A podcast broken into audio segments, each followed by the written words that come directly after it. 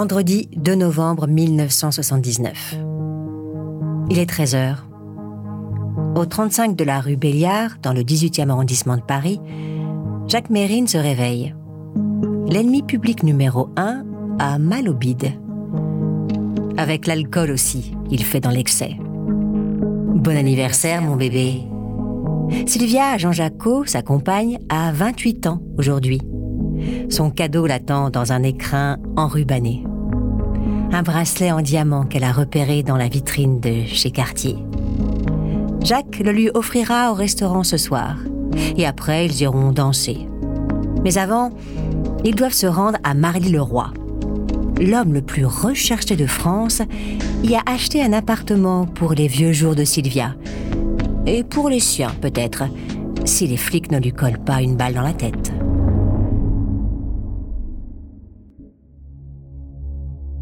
15 heures. En planque à 200 mètres de là, le commissaire Broussard est prévenu par radio.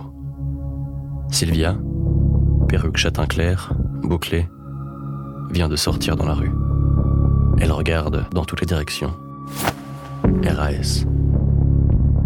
Mesrine sort à sa suite. Il roule des mécaniques. Les flics se foutent de sa gueule. Le con, il va se déboîter l'épaule grand Jacques va chercher sa BMW 528i gris foncé. Sylvia s'installe à l'intérieur, avec son caniche nain fripouille. Jacques charge des vêtements et une valise bleu nuit dans le coffre. Puis il s'assoit derrière le volant et s'engage dans la circulation.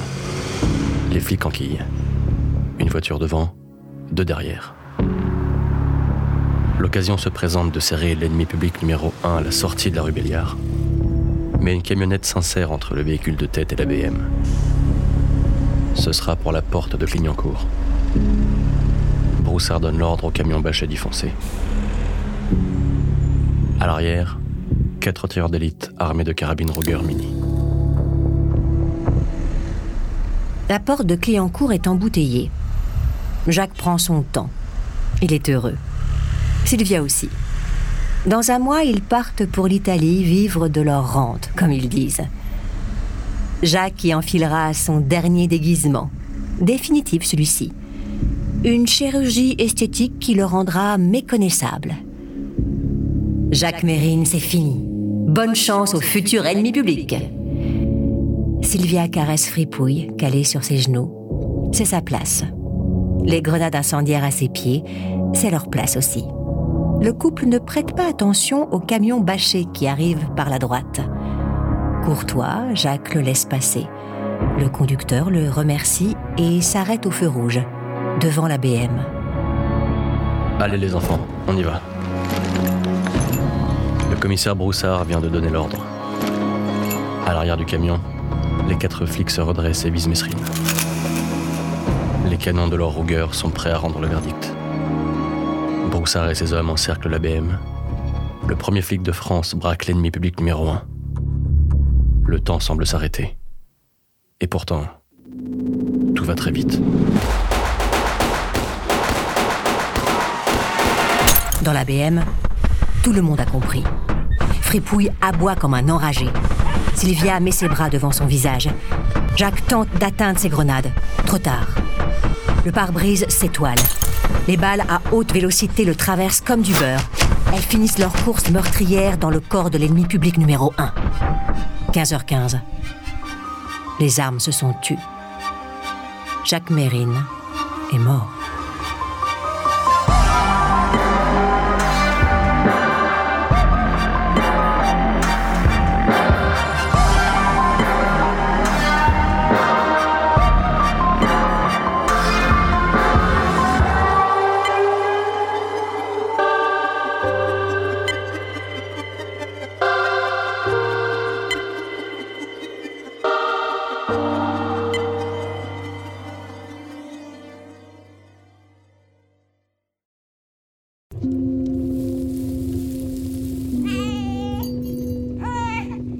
43 ans plus tôt, le 28 décembre 1936 à Clichy, Jacques Mérine pousse la première gueulante d'une longue liste. André n'en revient pas. Il a un fils. À trois jours de Noël, c'est le plus beau cadeau que Fernande pouvait lui faire. Les parents Mérine viennent d'ouvrir un atelier de broderie de luxe. L'affaire marchant bien, ils viennent de quitter leur studio pour un deux pièces avec Christiane, la grande sœur. Jacques passe ses premières années dans une bulle de douceur. Il idolâtre son père qu'il prend pour Cary. Le bonheur est total, mais de courte durée. Le 3 septembre 1939, la France entre en guerre. André Mesrine part au front, laissant femme et enfants. Il sera fait prisonnier en 1940, comme près de 2 millions de soldats. Envoyé en Allemagne dans un stalag, ses enfants ne le reverront plus pendant six longues années. Jacques a le cœur brisé. Son innocence vole en éclats.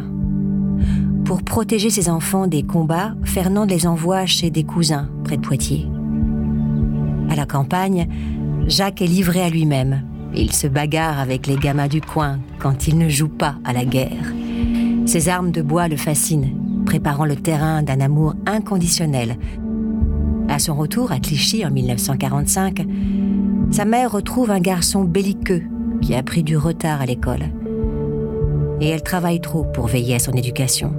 Alors, c'est dans la rue qu'il fait ses classes.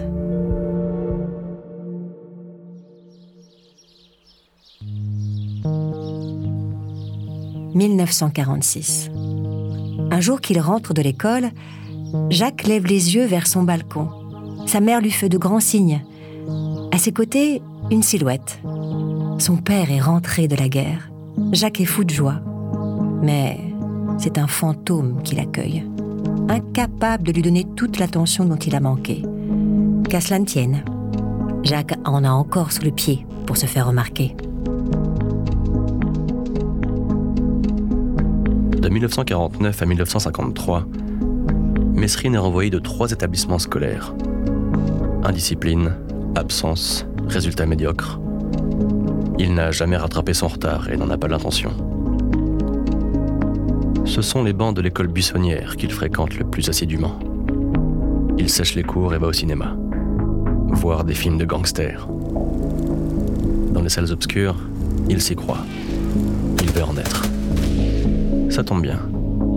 Sa grand-mère habite Pigalle, au lieu du grand banditisme à la française. Mesrine traîne tellement dans le quartier que tout le monde le connaît. Et Mesrine prétend connaître tout le monde, les truands surtout. Il raconte à ses potes qu'il fraye avec les caïds. Avec sa gouaille et son léger cheveu sur la langue, on est prêt à le croire.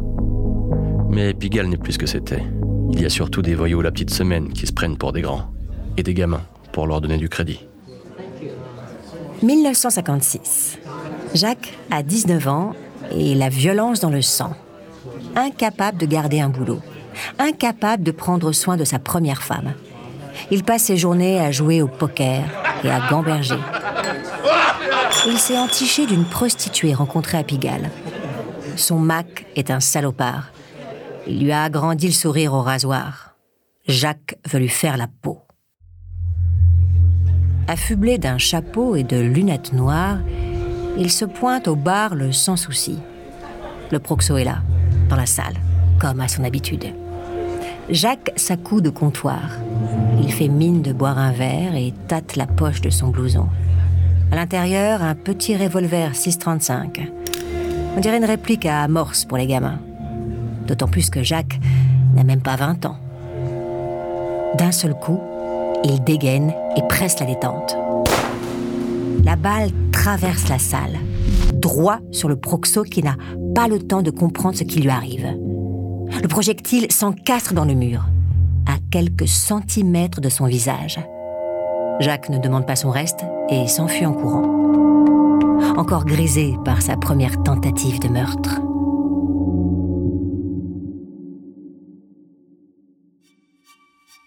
Avant de continuer cet épisode, nous voulions vous remercier pour votre écoute. Si vous voulez continuer de nous soutenir, abonnez-vous à la chaîne Bababam Plus sur Apple Podcast. Cela vous permettra une écoute en avant-première et sans interruption. Ou bien écoutez ce message de notre partenaire, sans qui ce podcast ne pourrait exister. Ne partez pas. On se retrouve tout de suite. Kaylee Cuoco for Priceline. Ready to go to your happy place for a happy price? Well, why didn't you say so? Just download the Priceline app right now and save up to 60% on hotels. So, whether it's Cousin Kevin's Kazoo concert in Kansas City, go Kevin, or Becky's Bachelorette Bash in Bermuda, you never have to miss a trip ever again. So, download the Priceline app today. Your savings are waiting. Go to your happy place for a happy price. Go to your happy price, Priceline. 28 juillet 1957. Le deuxième classe Mesrine débarque à Alger, après huit mois de service et une dizaine de condamnations militaires. Retard, refus de corvée, port non réglementaire de l'uniforme, l'armée se désole. Son intelligence pourrait faire merveille s'il suivait les ordres. Mesrine préfère se mettre au service du désordre. En pleine guerre d'Algérie, il rejoint la 626e magasin dans le nord constantinois une compagnie disciplinaire installée dans une ferme. Comme les autres soldats, Mesrine passe ses nuits dans une soue à cochon. Mais il est le seul à astiquer sa mitraillette pour tuer ses journées. Sa passion pour les armes le dévore, même s'il n'a pas beaucoup d'occasion d'en faire usage. Parti pour l'aventure, Jacques revient bredouille en mars 1959. Mais il ramène un souvenir Colt 45 et quelques idées pour s'en servir. 10 janvier 1962. Louvier, propriété secondaire des Mérines. Jacques a réuni ses complices dans la cave du manoir. Ses parents la lui laissent, pensant qu'il a besoin de liberté plus que de sévérité. Lui a fait de ses quelques mètres carrés un tripot pour jouer au poker et se passer les filles pour s'inventer une réputation aussi devant un public captif. Aujourd'hui, Jacques veut prouver qu'il est à la hauteur de ses mots, qu'en plus d'être cambrioleur, il est peut-être un vrai braqueur. Avec trois complices, il charge une partie de son arsenal dans la 403 de ses vieux. Puis, il ramasse un peu de boue et l'étale sur la plaque, au cas où les flics repéreraient la bagnole. Les quatre hommes grimpent dans la Peugeot, chargée à bloc. Direction le Neubourg, sa Société Générale, sa bijouterie. Aujourd'hui, ce sera un doublé. Deux casses, l'un à la suite de l'autre. Parce qu'il est comme ça, Jacques. Il veut tout. La 403 avale les 30 bornes jusqu'au Neubourg, sans se faire repérer. Jacques et ses complices descendent de bagnole. Ils prennent chacun un chemin différent, pour qu'on ne les voit pas arriver ensemble. Ça attire moins l'attention. En marchant dans les rues calmes, la main sur son flingue, Jacques est sûr de son coup. C'est du tout cuit. Pour les gendarmes aussi, c'est du tout cuit. On les a prévenus. Ils attendent les quatre hommes devant leur cible et les cueillent tranquillement un à un sans qu'ils n'aient fait le moindre casse. La 403 est repérée sur une place de stationnement. Avec sa plaque maculée de boue, Difficile de passer à côté. Les gendarmes y trouvent un pistolet, une carabine et deux masques. Toute la panoplie du petit braqueur. La fouille de la cave révèle un arsenal à la mesure de l'amour de Mesrine pour les armes. Il passe aux aveux et prend 18 mois ferme. C'est sa première peine de prison. Maria Soledad découvre qu'elle est mariée depuis six mois à un truand qu'elle a même donné une fille à un truand. À sa sortie de tôle en juillet 1963, Jacques lui jure qu'il ne touchera plus à ça. Il se fait embaucher comme maquettiste chez un architecte avant d'ouvrir un resto aux îles Canaries. Deux autres enfants naissent, Bruno en 64 et Boris en 66. Mais Jacques n'arrive pas à décrocher. Dans l'ombre, il poursuit sa véritable carrière, celle dont il rêve depuis qu'il est gamin. Braquage, cambriolage, port d'âme prohibé. Son CV criminel s'allonge. Le 2 décembre 1965, il se fait serrer à Palma de Majorque, dans la résidence du gouverneur militaire. Maria ne croit plus aux belles paroles de son homme. Les scènes de ménage se multiplient, les coups aussi. Elle menace de le dénoncer aux flics. Jacques la traîne par les cheveux dans les escaliers et lui cale le canon dans la bouche. On ne menace pas Jacques Mérine. Maria n'en peut plus. Elle promet de se foutre en l'air avec sa fille. Alors Jacques rentre en France avec les gosses. Il charge à sa famille de les élever. Lui retourne à ses affaires. Jeanne Schneider grandit près de Bordeaux. À 7 ans, elle perd sa mère. Son père, fortuné et tyrannique, se remarie aussitôt. Sa nouvelle femme prend la gamine en grippe et obtient qu'elle soit placée comme domestique à 14 ans, malgré la fortune familiale. À 18 ans, elle claque la porte et monte à Paris. Arrêtée après le vol de la caisse du resto où elle bosse, elle atterrit en tôle. Un an plus tard, elle atterrit sur le trottoir. Le 22 octobre 1966, Jeanne a 27 ans et se fait appeler Janou. Elle tapine dans un bar à hôtesse rue Pierre-Fontaine, non loin de Pigalle. Avec ses grandes lunettes et ses cheveux raides, elle a l'air d'une secrétaire de direction. Au comptoir, un homme ne la quitte pas des yeux. Pour Jacques, Janou, c'est la femme avec un grand F. Entre eux, le coup de foudre est immédiat. Janou vient de trouver son homme. Jacques vient de trouver son ombre. Il lui propose de l'aider à la gérance de l'auberge du Mont Saint-Marc, qu'une vieille tante lui délègue, à Vieux-Moulin, dans l'Oise. C'est chose faite le 1er mai 1967. Les intentions de Jacques sont claires. Faire de l'auberge un tripot, où on perd son argent, où l'on se repasse les filles. Une copie conforme de la cave de Louvier. Très vite, les bagarres éclatent et les femmes du coin se plaignent. Leur mari découche pour profiter des charmes de l'auberge. Jacques connaît bien Madame le maire. Il fait ce qu'il faut pour qu'elle le laisse en paix. Mais le 14 août 1967 au soir, la situation lui échappe. Viens vite, Colette. Il se passe quelque chose d'affreux au Mont-Saint-Marc. On entend tirer. Colette Pitard est maire du Vieux-Moulin depuis 11 ans. Et c'est la première fois que ses administrés lui demandent de mettre fin à une fusillade. Elle s'habille en vitesse, passe son écharpe tricolore et saute dans sa deux chevaux. Il ne lui faut pas longtemps pour atteindre l'auberge. Colette ouvre la porte et découvre une scène de film. Janou est debout sur une table, presque à poil. À ses pieds, des billets de banque et les hommes du village. Autour, les voyous qui s'échangent des torgnoles. Dans un coin, Mesrine qui se marre. Colette n'en revient pas. Qu'est-ce que c'est que ce bordel? Chéri Bibi, le gardien des lieux, se précipite vers elle. Il veut lui mettre son poing américain dans la gueule. Mesrine l'arrête. N'y touche pas. Cette femme est sacrée.